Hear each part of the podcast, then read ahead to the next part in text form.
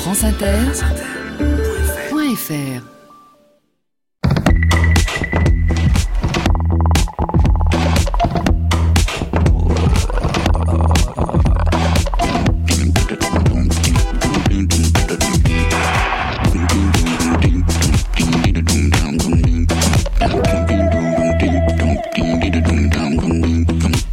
Bonjour à tous. Sur les épaules de Darwin, sur les épaules des géants. Se tenir sur les épaules des géants et voir plus loin, voir dans l'invisible, à travers l'espace et à travers le temps. Voir en nous, au plus profond de nous. Découvrir ce qui demeure des innombrables expériences que nous avons vécues, ce qui persiste de l'absence malgré l'absence, par-delà l'absence, dans le continent de notre mémoire. À la fin du 19e siècle, en 1895, Freud commence à écrire Entwurf eine Psychologie, esquisse ou projet pour une psychologie, qui avait pour but, dit Freud, de faire entrer la psychologie dans le cadre des sciences naturelles. Il abandonnera ce projet qui ne sera publié qu'après sa mort et sera traduit en français sous le titre Esquisse d'une psychologie scientifique. Parmi toutes les questions qu'il aborde, il y a celle des traces, les traces mnésiques, les souvenirs que nos expériences inscrivent en nous. La différence qu'il peut y avoir entre la perception d'un événement et la trace qu'il laisse en nous. Quatre ans plus tard, en 1899, dans l'interprétation des rêves, Freud écrira L'expérience laisse une trace qui empêche de remonter de la trace à l'expérience. On retrouve une trace, mais on ne retrouve plus l'expérience. Et cette trace se modifiera à mesure que s'inscriront en nous d'autres traces, qui se mêleront subtilement aux premières en nous éloignant encore de l'expérience originelle.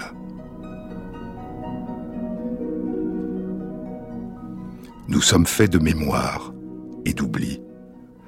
Et cette part d'oubli, cet oubli partiel de nos transformations permanentes et de la transformation de nos souvenirs, joue probablement un rôle dans la persistance tout au long de notre existence de notre sentiment d'identité et de continuité. Dans son livre Les principes de la psychologie, publié en 1890, cinq ans avant que Freud ne commence son esquisse d'une psychologie scientifique, le philosophe et psychologue américain William James écrivait si nous nous souvenions de tout, nous serions la plupart du temps aussi mal que si nous ne nous souvenions de rien. Le résultat paradoxal est que l'une des conditions de la capacité de se souvenir est que nous devons oublier. Si nous n'oublions pas un nombre prodigieux de nos états de conscience, et si nous n'oublions pas un grand nombre de moments, nous serions entièrement incapables de nous souvenir. Et il cite le philosophe et psychologue français Théodule Ribot. Aussi rapidement que le présent entre dans le passé, nos états de conscience disparaissent et s'effacent. Réexaminés quelques jours plus tard, rien ou peu de choses n'en restent. La plupart de nos états de conscience passés ont fait naufrage dans ce grand vide dont ils ne vont jamais plus réémerger, et ils ont emporté avec eux la durée qui était inhérente à leur existence.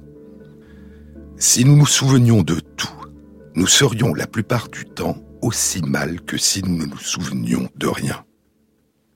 Un demi-siècle plus tard, le dimanche 7 juin 1942, une étrange nouvelle de Borges est publiée dans les pages du supplément dominical du quotidien argentin La Nation. Elle est intitulée Funes el Memorioso Funès, celui qui a de la mémoire, et sera traduite en français sous le titre Funès ou la mémoire. Dans cette nouvelle, le narrateur rencontre un jeune homme, Irénéo Funès, qui depuis un accident possède une mémoire d'une fidélité absolue. Funès, dit Borges, Funès connaissait la forme qu'avaient eu les nuages dans l'hémisphère sud le matin du 30 avril 1882 et il pouvait les comparer dans sa mémoire avec les veines de la reliure marbrée d'un livre qu'il n'avait vu qu'une fois, et avec les remous de l'écume causés par une rame de bateau dans le Rio Negro, la veille de la bataille de Quebrajo. Funès se souvenait non seulement de chaque feuille de chaque arbre dans chaque parcelle de forêt, mais aussi de chacune des fois où il avait perçu ou imaginé chacune de ces feuilles. Et le souvenir ne fait pas seulement ressurgir chaque détail, il fait aussi ressurgir l'épaisseur de temps, la durée de l'expérience vécue. Pour Funès, se souvenir, c'est revivre ce dont il se souvient. Deux ou trois fois, dit Borges, Funès avait reconstitué un jour entier.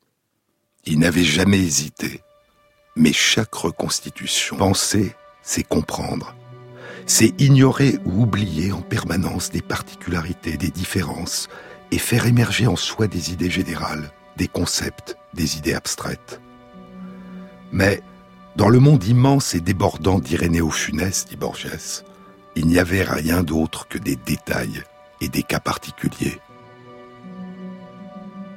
Son propre visage dans le miroir, ajoute Borges, ses propres mains le surprenaient chaque fois.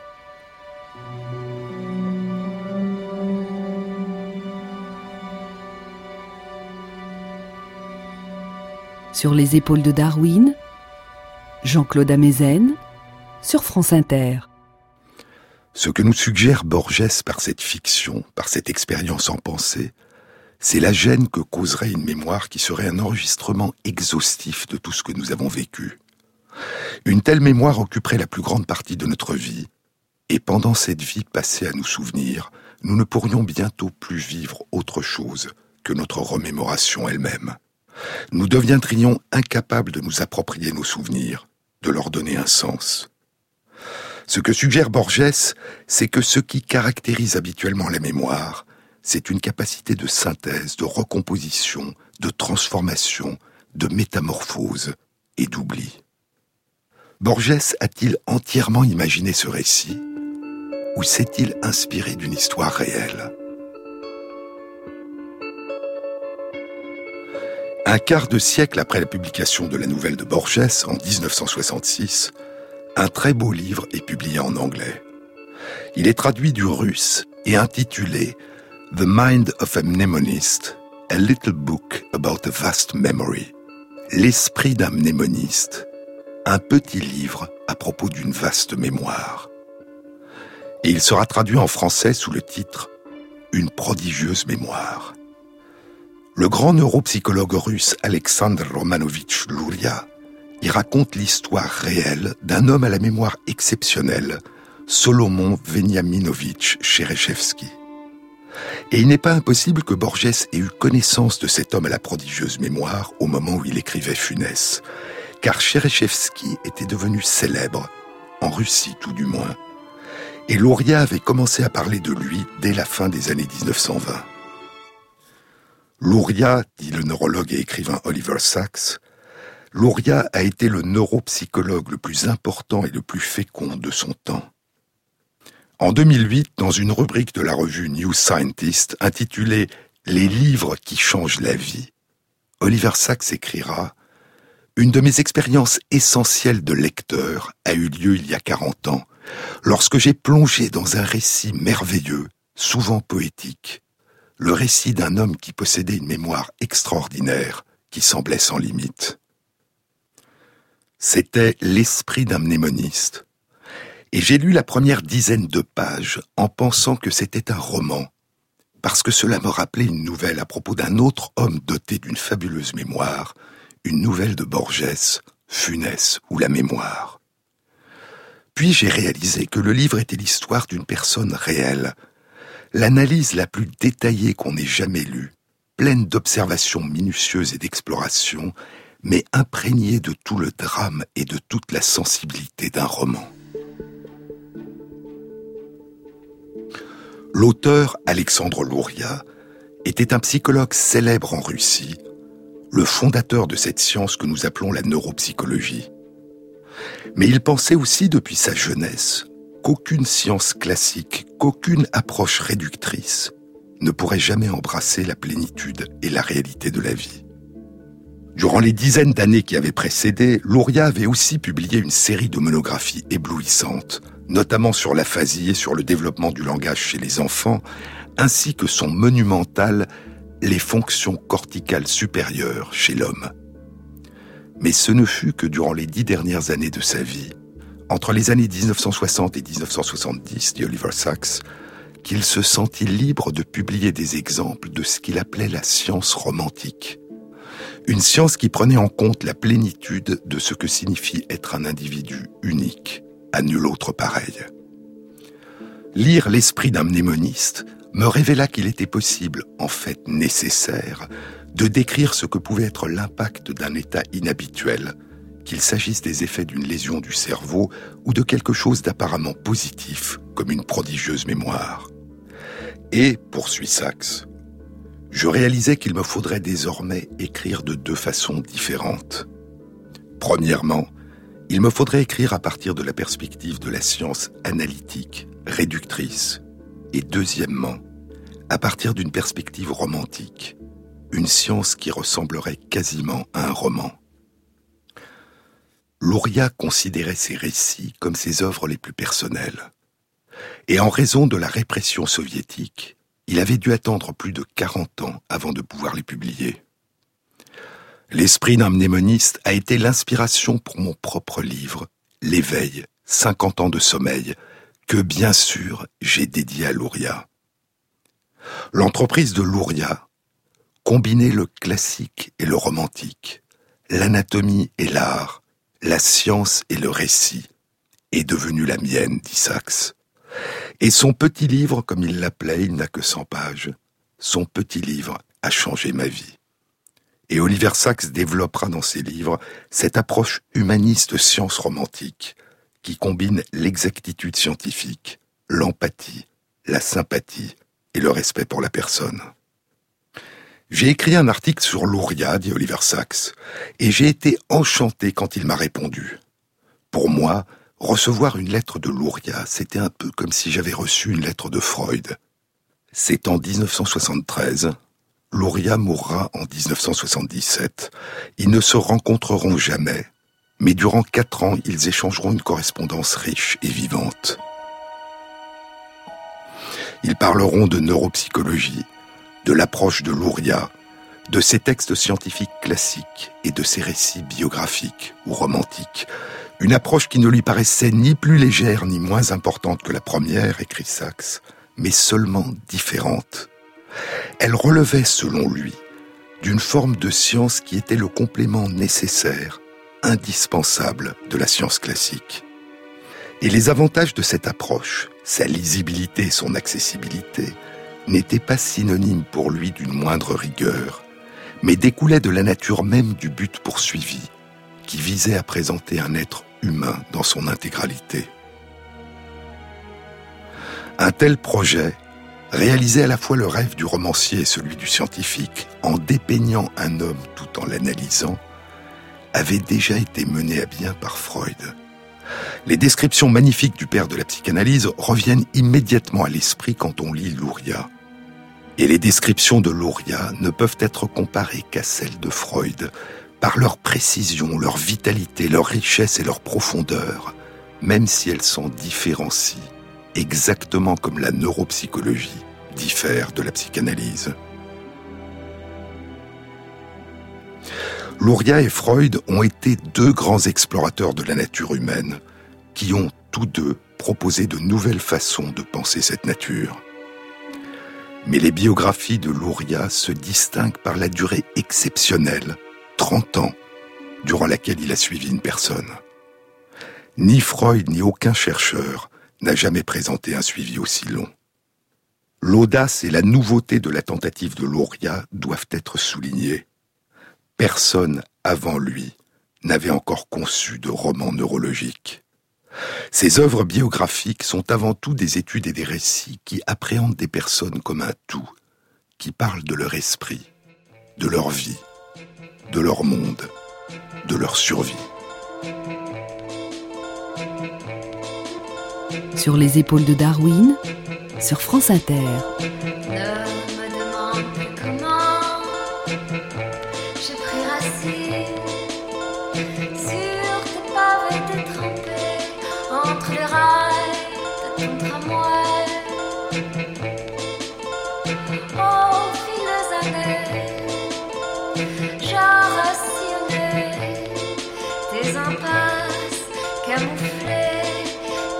voir qui s'effrite sous ton ciel de perles grises de trois ans attends que l'été se présente, qu'il chante.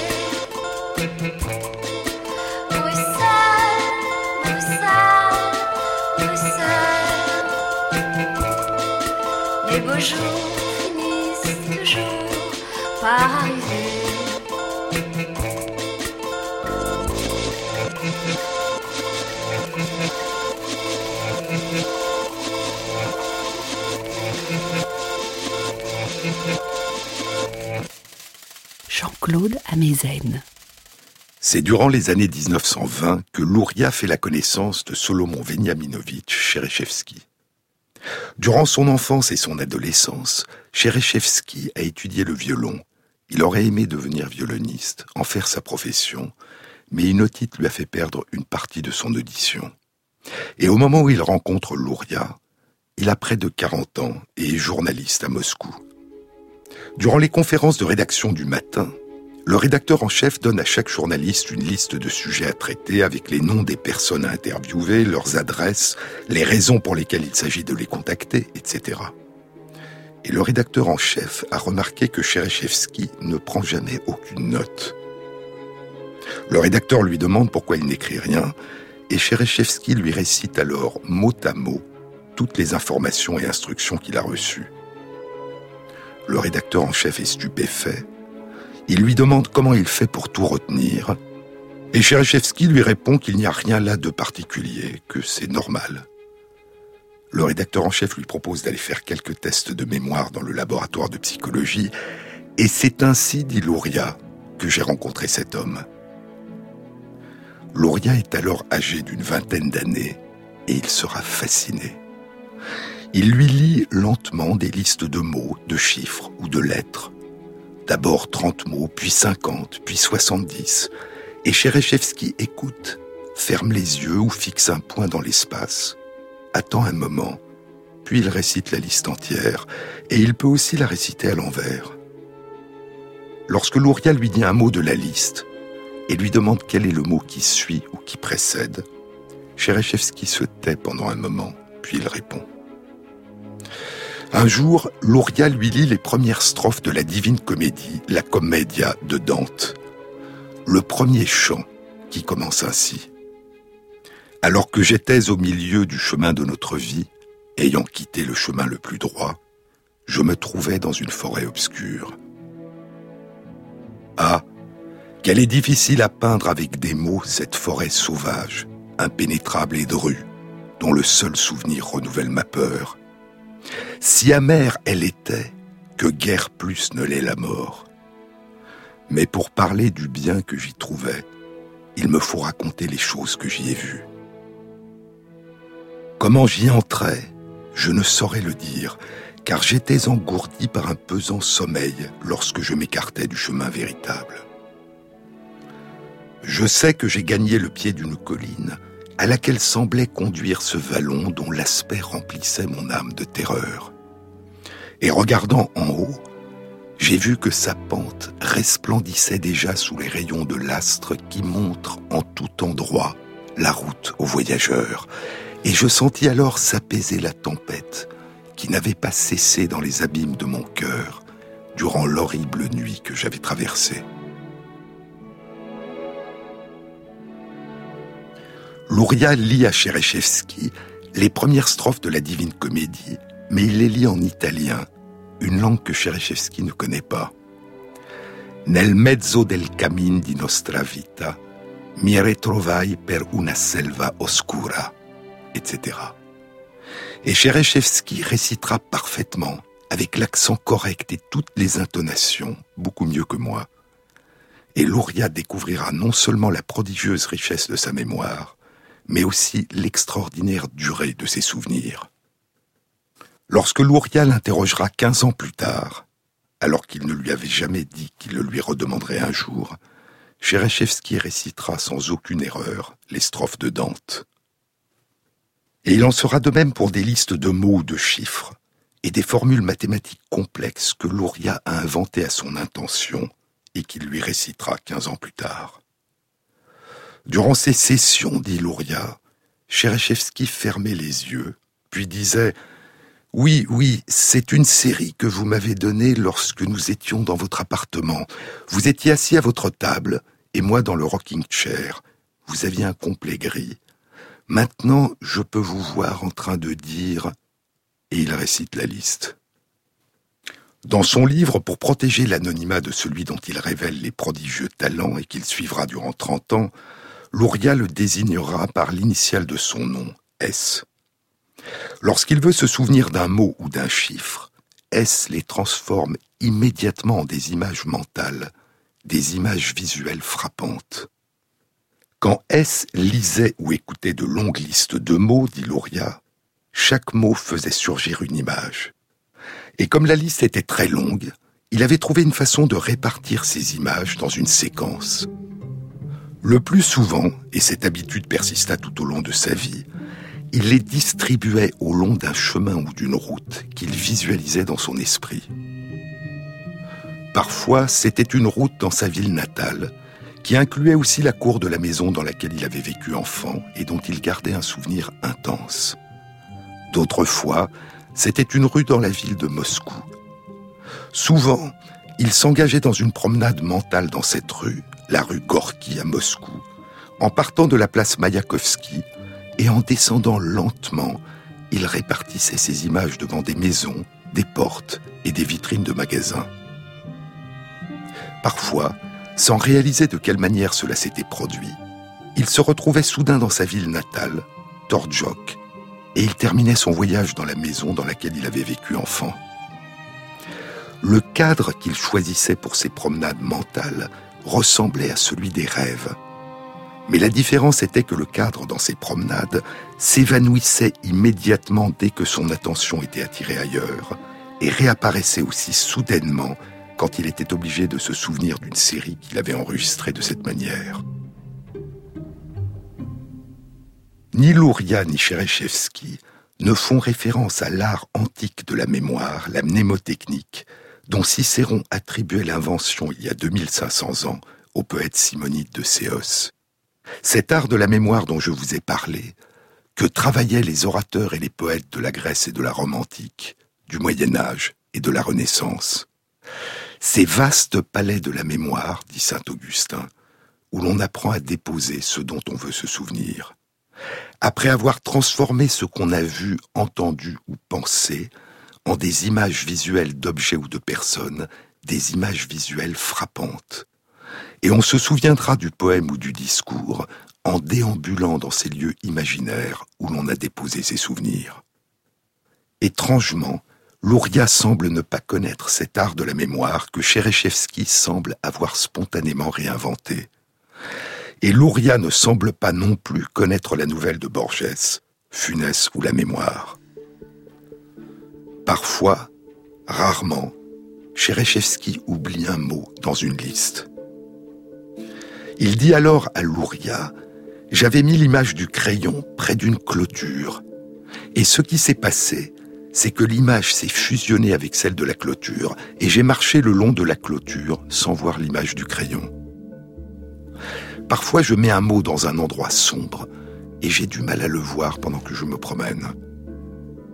Prenez le mot boîte, par exemple. Je l'ai posé dans une niche, dans le portail. Et comme la niche était plongée dans l'obscurité, je n'ai pas pu voir le mot. Mais la richesse des images mentales que Cherechevski inscrit dans sa mémoire dépasse celle que permet d'acquérir l'art de la mémoire de Simonide de Séos. Pour Cherechevski, les mots, les lettres, les chiffres, qu'ils soient vus ou entendus, sont automatiquement associés à des images visuelles. Quand j'entends le mot vert, dit-il, un pot de fleurs vert apparaît. Avec le mot rouge, je vois un homme en chemise rouge qui vient vers moi. Même les nombres me rappellent des images. Prenez le nombre 2. C'est une femme de très bonne humeur. 3 est une personne triste. Pourquoi? Je ne le sais pas. Etc. Mais il y a plus. Plus que des images. Car depuis sa petite enfance, Cherechevski est synesthète. Il a des synesthésies, littéralement syn, ensemble, et esthésie, sensation, les synesthésies sont des expériences sensorielles. Une perception par un sens induit spontanément, automatiquement, involontairement, une autre expérience sensorielle liée à un autre sens. Je reconnais un mot, dit-il, non seulement par les images qu'il évoque, mais aussi par un mélange complexe de sensations que cette image induit en moi. C'est difficile à exprimer.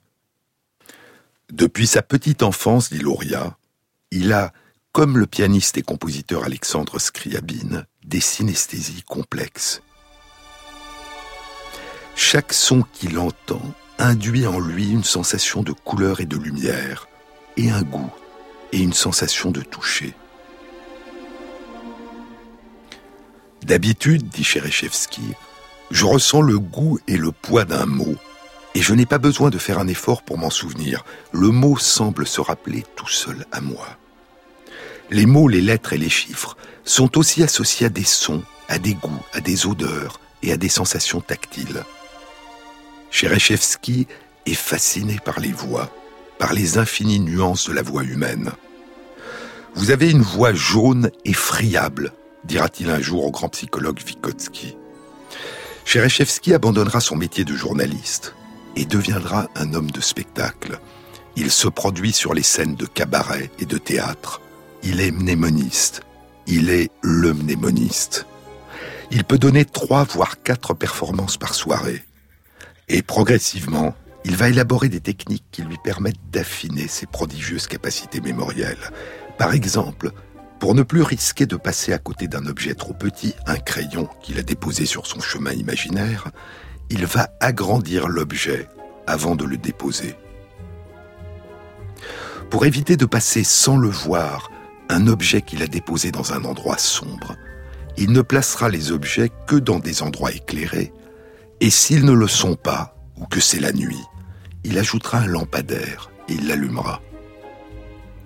Pour éviter d'être submergé par l'extraordinaire richesse des détails qu'il inscrit dans sa mémoire, il va commencer à simplifier les images qui émergent en lui, à les rendre plus symboliques.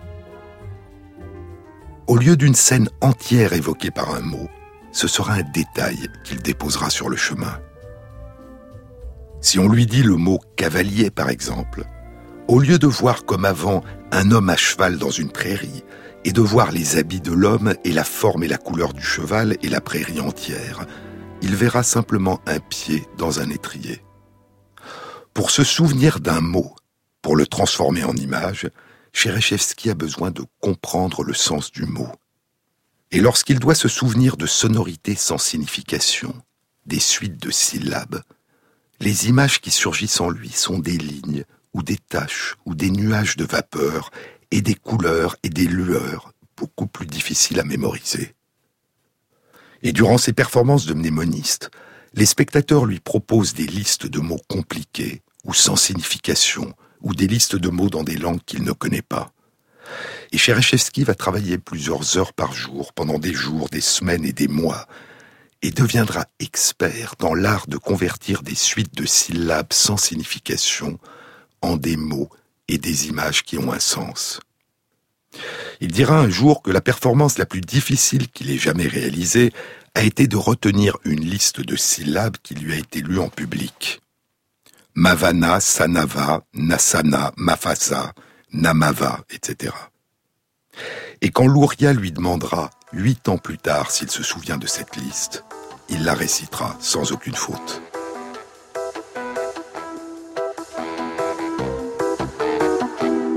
Je me baladais, j'étais perdu quand j'étais croisé belle inconnue. D'un simple regard, j'ai deviné le parfum fragile d'un cœur brisé. Si seulement je t'avais dit salut, il me semble qu'on se serait plus. Mais Cupidon n'a pas décoché et j'ai continué à marcher.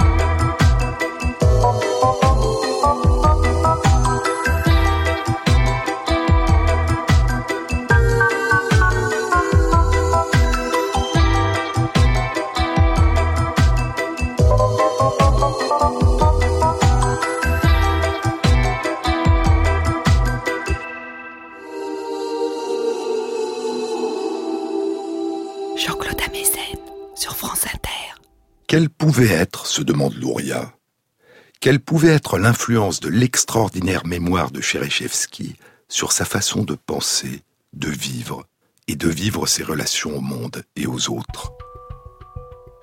Cherechevski a des problèmes avec les mots. Parce que, dit-il, le son d'un mot a une forme et une couleur particulières et un goût.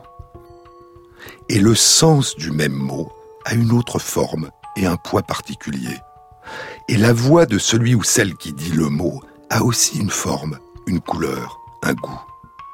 Et il lui faut réconcilier ces différences. Pour lui, dit Louria, il n'existe pas de frontière entre les couleurs et les sons, entre les sensations gustatives et tactiles, les sons froids et lisses, les teintes rugueuses, les couleurs salées et les odeurs lumineuses et piquantes, tout cela se mélange, s'imbrique.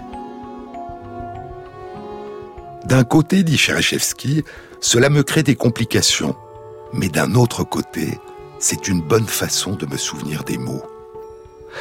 Mais il me faut toujours garder à l'esprit cette particularité qui est la mienne, qu'il faut que je m'adapte à la façon dont les autres pensent. Car si je l'oublie, je risque de donner aux gens l'impression que je suis quelqu'un de bête, de dépourvu de tout bon sens. Luria aborde dans son livre ce qu'il appelle les forces de Cherechevski, ce que lui apporte cette extraordinaire mémoire. Parmi les nombreux et parfois étranges métiers qu'il a exercés, il y a eu celui qui consistait à résoudre des problèmes dans des entreprises, par exemple à trouver les méthodes les plus efficaces pour fermer de grands sacs d'emballage. Parce qu'il voit littéralement les problèmes, il voit ce qui bloque et il propose des solutions. Et cette capacité de voir concrètement des énoncés abstraits lui permet de résoudre facilement des problèmes d'arithmétique en les visualisant, en les transformant en quelque sorte en des problèmes géométriques.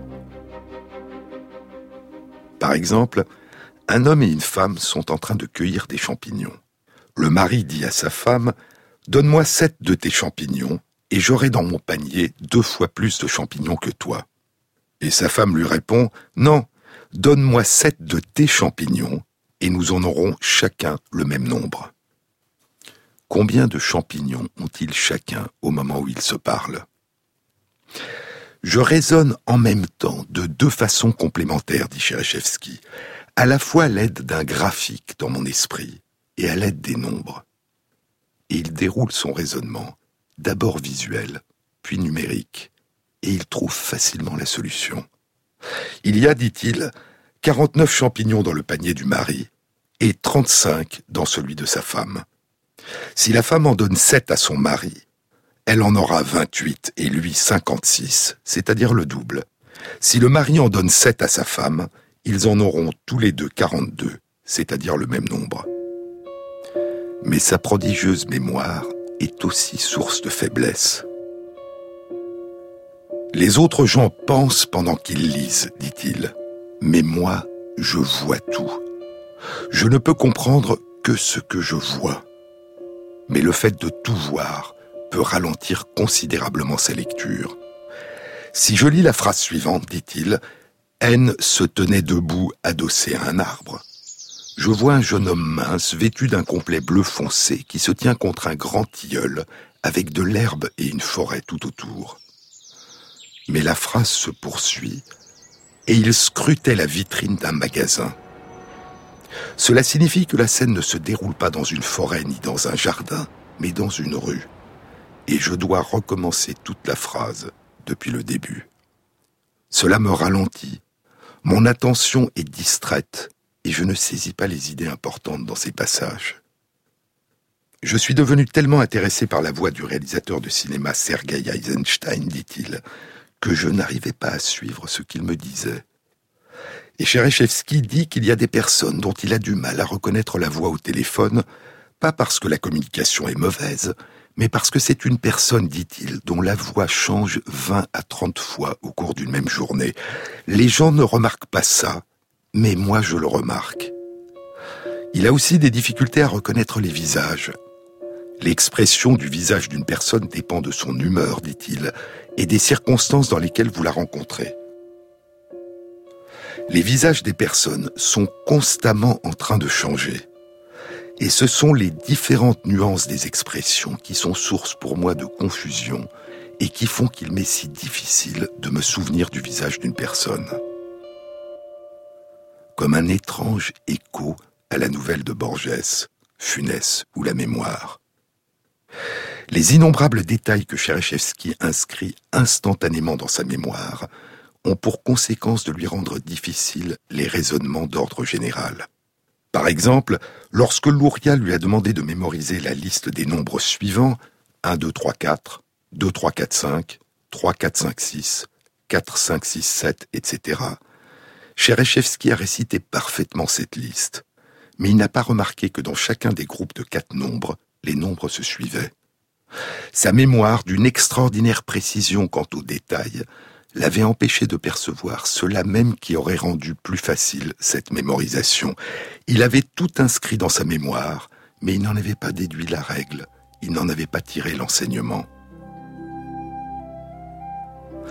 Quand il lit un livre, dit-il, cela devient très difficile pour moi s'il y a dans un passage des détails que j'ai déjà lus dans un autre livre. Je passe alors d'un livre à l'autre et tout s'embrouille et devient confus. Par exemple, dit-il, alors que je lisais Un ménage d'autrefois, une nouvelle de Gogol, il y a un passage où Afanas et Ivanovitch sortent sur le perron. C'est un perron surélevé avec des marches grinçantes. Et j'avais déjà vu ce perron auparavant. C'est chez Korobotchka quand arrive Tchitchikov. Cherechevski est en train d'évoquer une autre nouvelle de Gogol, intitulée Madame Korobotchkine. C'est un soir d'ouragan. La britchka, la calèche dans laquelle voyage Tchitchikov, s'est renversée. Et il frappe à la porte de Korobotchka en demandant l'hospitalité pour la nuit. Ce qui se produit avec mes images, dit Cherechevski, c'est que Afanas et Ivanovitch pourraient facilement rencontrer Tchitchikov et Korobotchka, et les deux histoires alors se mélangent, et il perd le fil de ce qu'il est en train de lire. Les synonymes, les homonymes, les métaphores lui posent un problème. Prenez l'expression peser ses mots, dit-il. Comment pouvez-vous peser des mots? Quand j'entends le mot peser, je vois une balance comme celle que nous avions dans notre boutique, et où il posait du pain sur l'un des plateaux et un poids sur l'autre. L'aiguille penche d'un côté puis s'arrête au milieu. Mais peser ces mots. Prenez le mot rien, dit-il. J'ai lu ce mot et je me suis dit qu'il devait avoir un sens très profond. Et j'ai pensé qu'il vaudrait mieux appeler rien quelque chose, parce que quand je vois rien, c'est quelque chose que je vois. Alors je me suis tourné vers ma femme et je lui ai demandé ce que signifiait rien, mais c'était tellement clair pour elle qu'elle m'a simplement dit rien signifie qu'il n'y a rien. Moi, je l'ai compris différemment. Je voyais ce rien et je sentais qu'elle devait avoir tort. Il faut se fonder sur ses propres sensations. Si rien peut apparaître à une personne, cela signifie que c'est quelque chose. Et c'est là que commence la difficulté.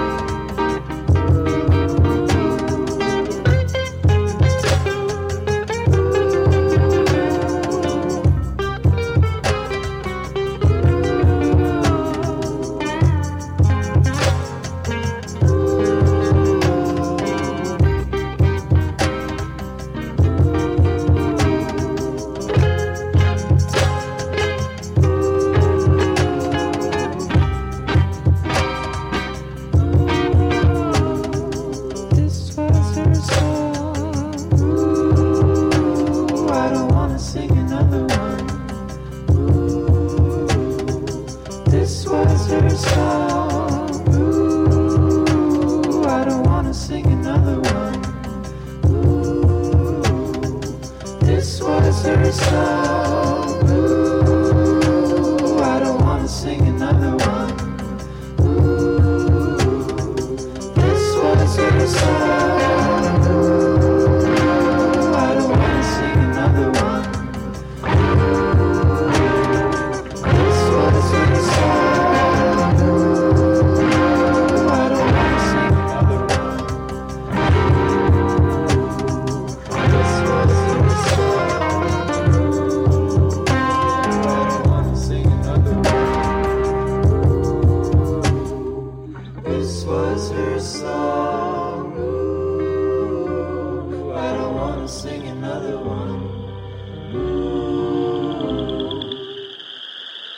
France sur les épaules de Darwin, Jean-Claude Amezen. Au total, dit Luria, Cherechevski avait appris à maîtriser la plupart des choses qui lui étaient nécessaires dans la vie. Il fréquentait des gens, assistait à des cours, avait passé des examens. Il avait une famille, une bonne épouse et un fils doué. Mais sa pensée visuelle en images et ses synesthésies l'assaillaient de sensations. Elles avaient des avantages et des inconvénients. Elles étaient pour lui à la fois des forces et des faiblesses. Et sa capacité à faire surgir en lui des images extrêmement vives avait certaines conséquences spectaculaires. Cherechevski dit un jour à Luria qu'il peut contrôler la fréquence des battements de son cœur. Luria et ses collègues réalisent des mesures, son pouls est d'environ 70 battements par minute au repos. Mais il pouvait rapidement le faire monter à 100, puis redescendre à 65. C'est très facile, dit-il.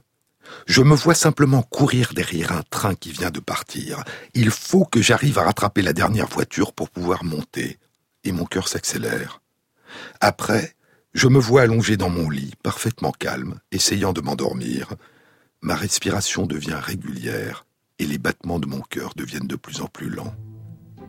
Un autre jour, il dit Est-ce que vous voulez me voir élever la température de ma main droite et abaisser celle de ma main gauche?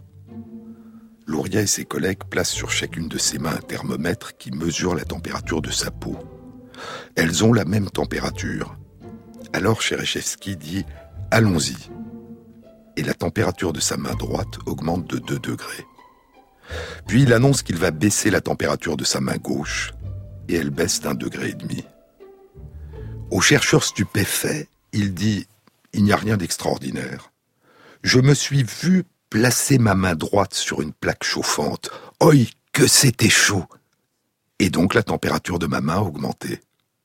Mais dans ma main gauche, je tenais un morceau de glace, je le voyais, et j'ai commencé à le serrer, et ma main est devenue plus froide. Son pouvoir d'autosuggestion lui permet aussi d'éviter la douleur. Disons que je suis chez le dentiste. J'avais peur d'y aller avant, mais maintenant c'est très simple. Je suis assis, et quand la douleur commence, je la sens. C'est un petit fil orange-rouge.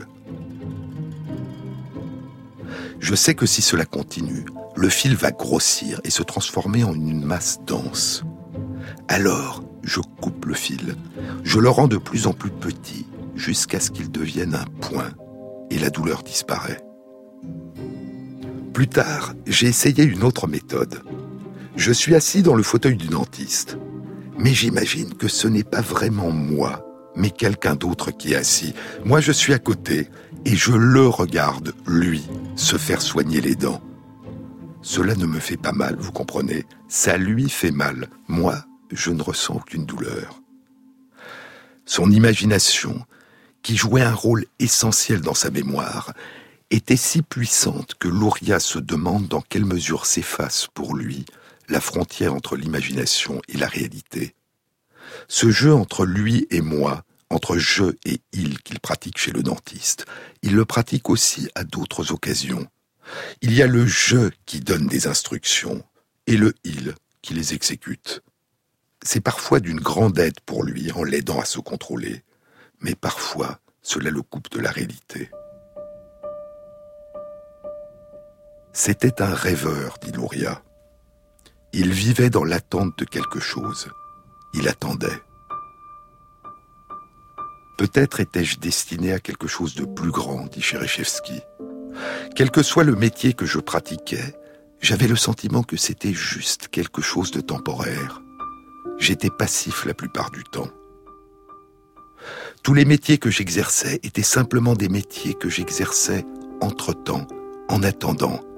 J'avais l'impression d'avoir ma vie entière devant moi, et je ne réalisais pas que le temps passait.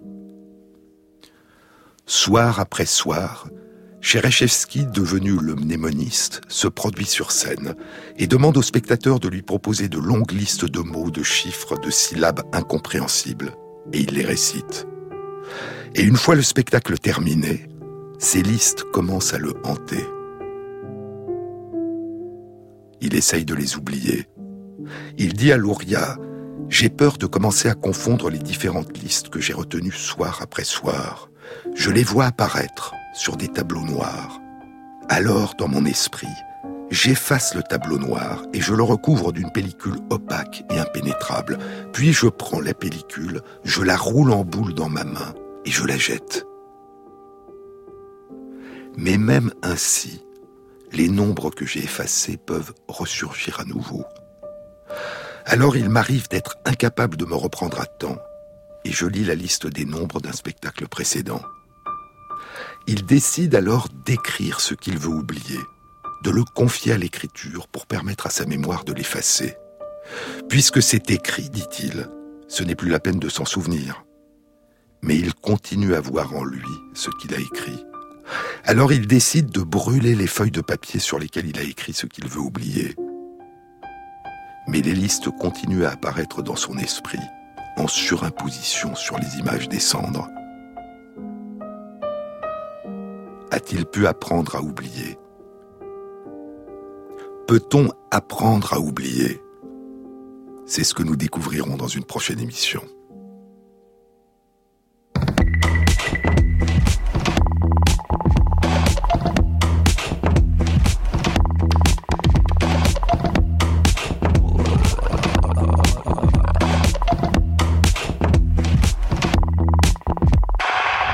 Cette émission a été réalisée par Christophe Imbert, avec à la prise de son Pauline Laverdure, au mixage Basile Bocquer et Jean-Baptiste Audibert pour le choix des chansons.